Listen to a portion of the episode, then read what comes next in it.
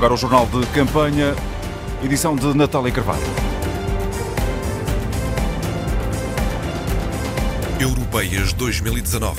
Jornal de Campanha. Edição da manhã. O que conta é o votinho e a cruzinha. António Costa teme euforias. Contas certas à custa de medidas erradas. PSD apela ao voto útil. Tesouro e Pente, sabe quantos cabeleireiros existem na União Europeia? Já lhe digo. Conta é mesmo o votinho dentro da urna e para o votinho entrar na urna. É preciso nós sairmos de casa e pôr a cruzinha à frente do partido da mãozinha. Todo o voto fora do PSD é um voto fútil. Todo o voto no PSD é um voto útil. Quando Portugal mais precisa, o governo socialista desperdiça. Um que vai andar de helicóptero, o outro porque não, não entrou na feira. Enfim, É um voto que é 3 a 1. tudo questões de quem tem muito para esconder sobre o que lá fez nos últimos anos e tem muito pouco para dizer. Nunca ouviu falar porque nós não temos dinheiro, amigo. Meu amor, mas isto é o Murphy? Morto, minha senhora, não, Não é, é? o- é o Purpi.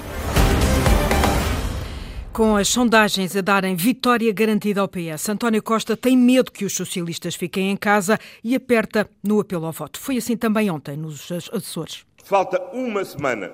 Temos, por isso, nos próximos dias, de fazer um grande esforço pela mobilização. Porque é preciso combater a abstenção. É preciso que nenhum socialista esteja tranquilo com os bons resultados nas sondagens.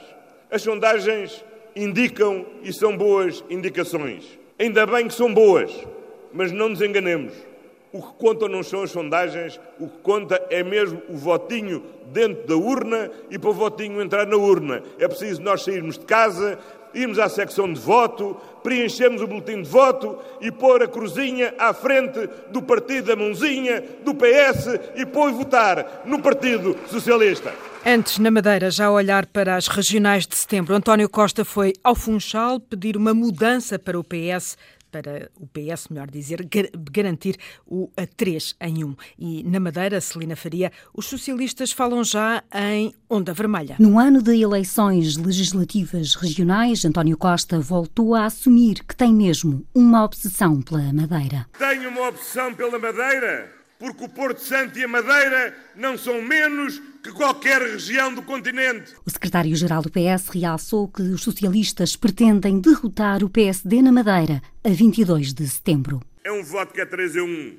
É um voto para dar força à Europa, mas é também votar para dar força à mudança que começamos na República há três anos e meio e que queremos continuar aqui na região autónoma da Madeira. António Costa também tem o apoio do presidente regional do PS, Manuel Câmara, antigo árbitro de futebol, pediu um cartão verde para os socialistas nas legislativas nacionais. Não tenho dúvidas que o vermelhão, que esta onda vermelha que começou ontem, vai continuar por Portugal todo. Uma onda que ganha força na região, como realçou Pedro Marques, o líder da candidatura socialista às europeias. Quanto mais venho à Madeira, mais sinto que esse vento, esse vento forte próprio da Madeira, está a arrebatar a mudança nesta região. O comício socialista juntou mil apoiantes num auditório do Madeira Tecnopolo, no Funchal. A campanha foi animada por uma banda de música. No PSD, hoje o palco é de Pedro Passos Coelho, aparece na campanha de Rangel à hora de almoço em Cascais. Ontem, Rui Rio, no Minho, tocou bateria e escolheu o tema do Conquistador. Rui Rio regressou à campanha do PSD para explicar a ausência. Não quer esconder o candidato, justifica o líder do PSD, com Paulo Rangel e Ana Isabel Costa a apelar ao voto útil. No maior comício de campanha até agora, Paulo Rangel apelou ao voto útil no PSD. Mas se acham que nós não podemos aceitar o que acontece com a saúde, o que acontece com a educação, o que acontece com a proteção civil, o que acontece com a segurança social, então só há um caminho. E esse caminho é o voto no PSD, porque é o único voto útil, é o único voto que pode derrotar o PS. Apelo feito frente a Rui Rio, que justificou porque anda ausente da campanha. Escolhemos uma lista para mostrar e para ser votada e não uma lista para esconder. O presidente do PSD está com a lista, apoia a lista, mas não é o candidato. O candidato é o Paulo Rangel e todos os outros, a começar também pelo Zé Manuel Fernandes aqui do Minho, e por isso não temos que os andar a esconder, temos que os mostrar. E é essa campanha que eles estão a fazer, e é essa campanha que vai dar os resultados que vamos ver no próximo domingo. Rio e Rangel juntos num arraial minhoto com mais de 2.500 pessoas. António Costa e Rui Rio na campanha, o barómetro do sentimento político do ISCTE, que mede as opiniões nas redes sociais, registra uma queda acentuada do líder do PSD e uma subida favorável para António Costa. São dados analisados pelo investigador Gustavo Cardoso. A semana passada, no rescaldo da crise dos professores e com uma semana de campanha já a andar, António Costa surge como vencedor, com 67% de sentimentos positivos nas redes, contra 25% de Rui Rio. Para Costa foi a Europa das europeias e não política nacional impulsionar o sentimento positivo.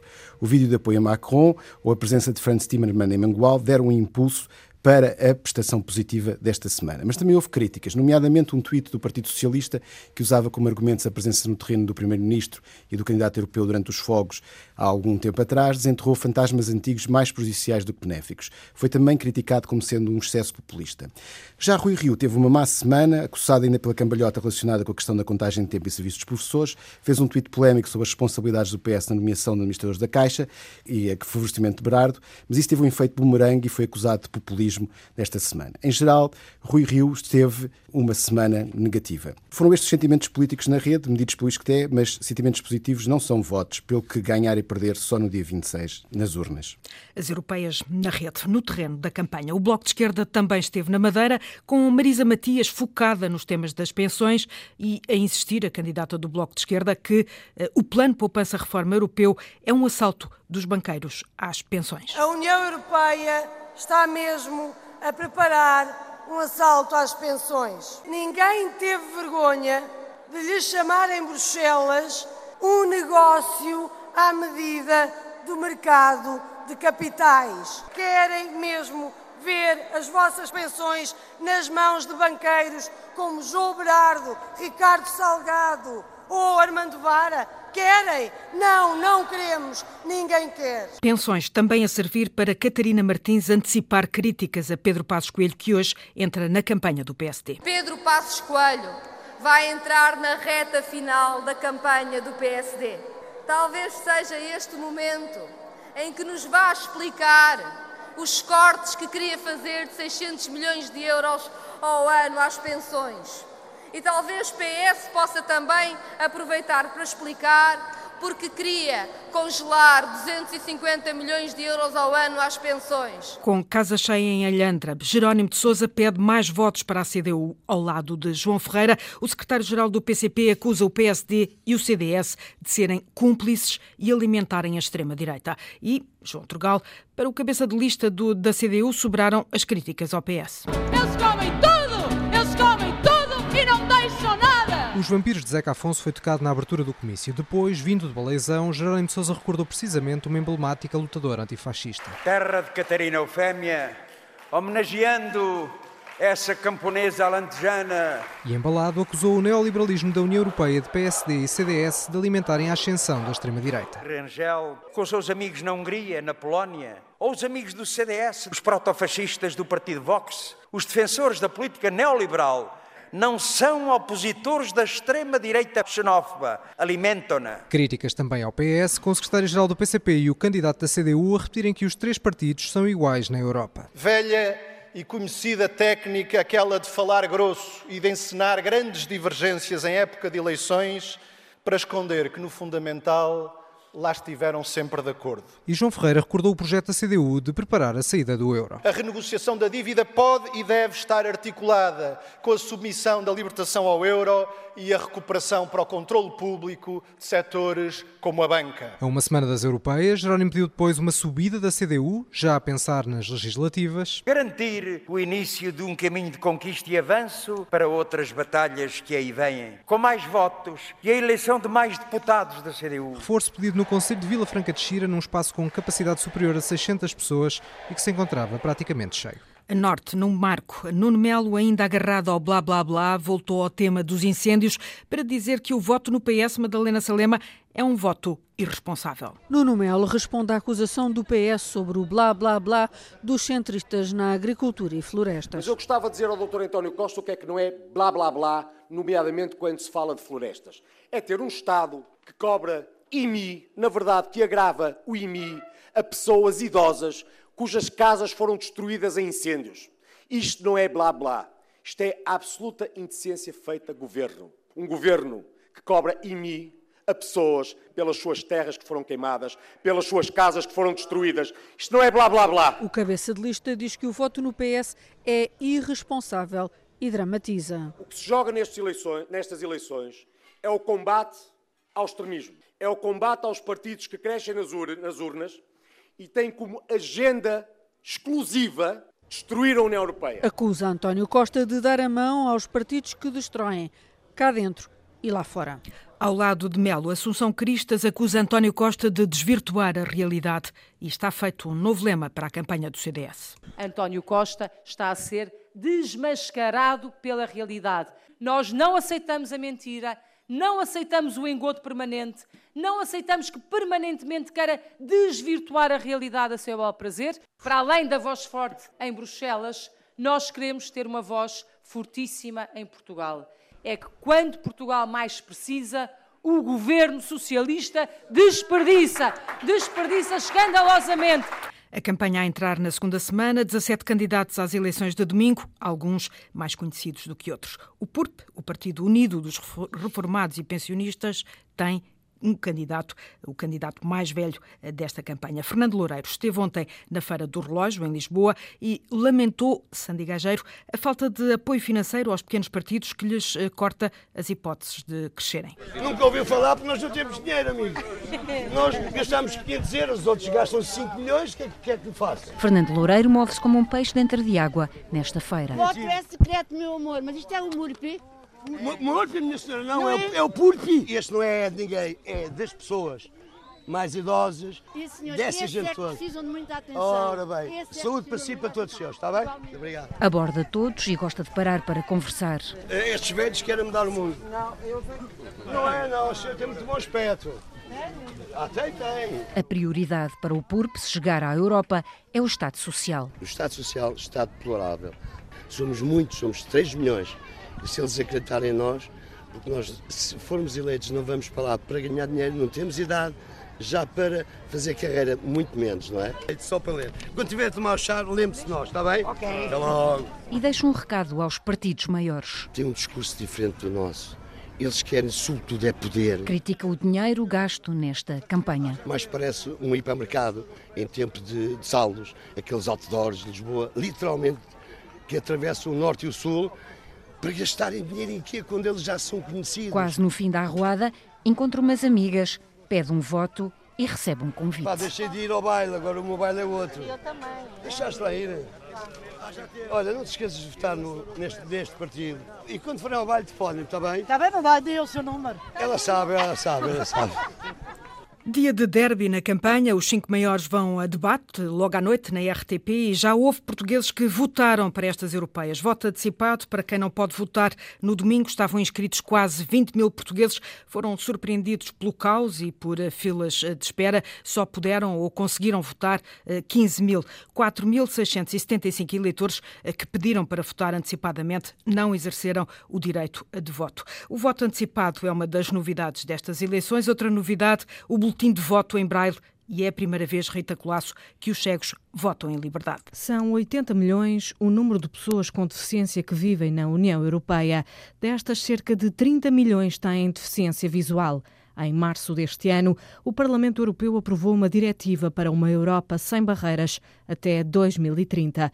Uma das barreiras prende-se com as eleições, sobretudo no caso de pessoas com deficiência visual. No momento de votarem, têm de se fazer acompanhar por alguém e sussurrar o voto.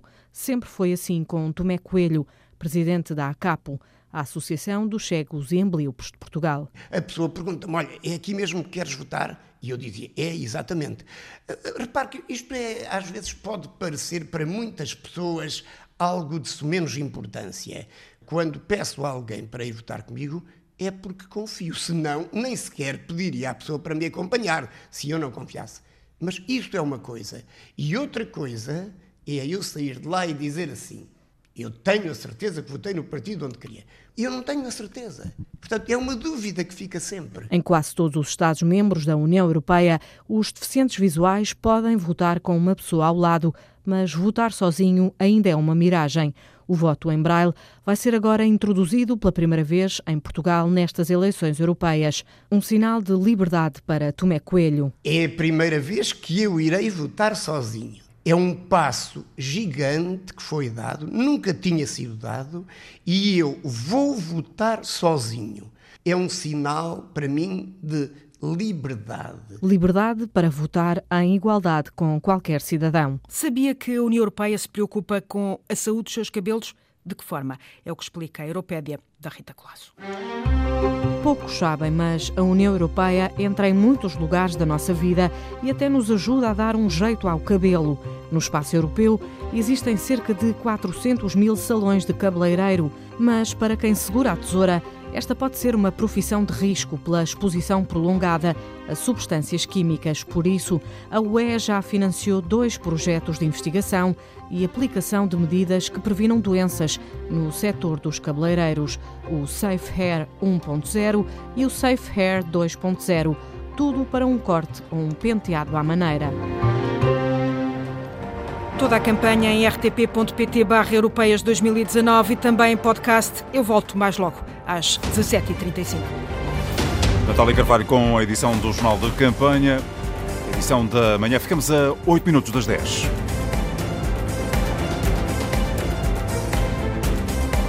Europeias 2019.